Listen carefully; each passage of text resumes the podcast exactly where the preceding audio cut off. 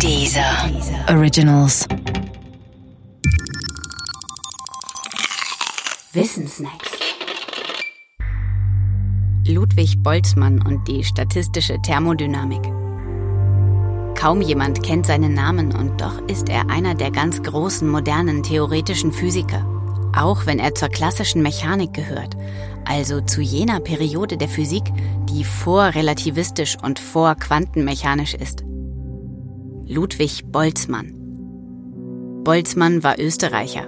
Sein Grab befindet sich auf dem Wiener Zentralfriedhof. Er lebte von 1844 bis 1906. Sein Spezialgebiet die Thermodynamik, genauer die statistische Thermodynamik. Was ist Thermodynamik?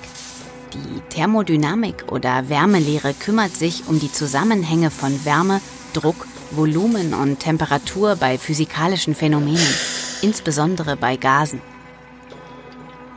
Die Thermodynamik kam auf mit der Erfindung der Dampfmaschine.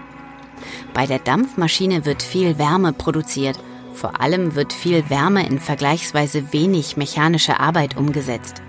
Man interessierte sich deshalb für die Frage, ob es, wenn schon nicht praktisch, so doch wenigstens theoretisch möglich ist, die gesamte Wärme, die man in eine Dampfmaschine steckt, in mechanische Arbeit umzusetzen. Modern gesprochen fragte man also nach dem theoretischen Wirkungsgrad.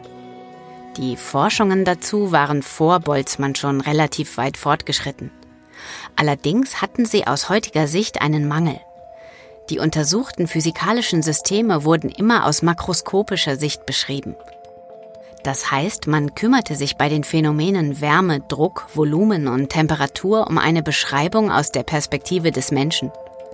Was der Mensch aber sieht und messen kann, wenn er ein Gas beobachtet, sind nicht die Bewegungen und Stöße einzelner Teilchen, sondern immer nur die Wirkungen riesiger Teilchenverbände.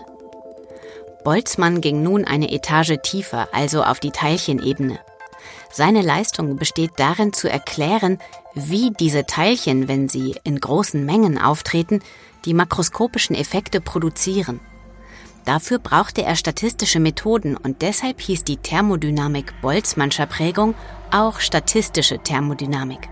Sie ersetzt nicht die alte klassische Thermodynamik, sondern begründet sie, weil sie tiefer ansetzt. Noch etwas. Auf seinem Grabstein findet sich eine physikalische Formel, die ein K enthält. Dieses K heißt manchmal auch K-Index B für Boltzmann. K-Index B symbolisiert die Boltzmann-Konstante. Es gibt nicht viele Menschen, die ihren Grabstein mit einer Formel und eigener Konstante schmücken können.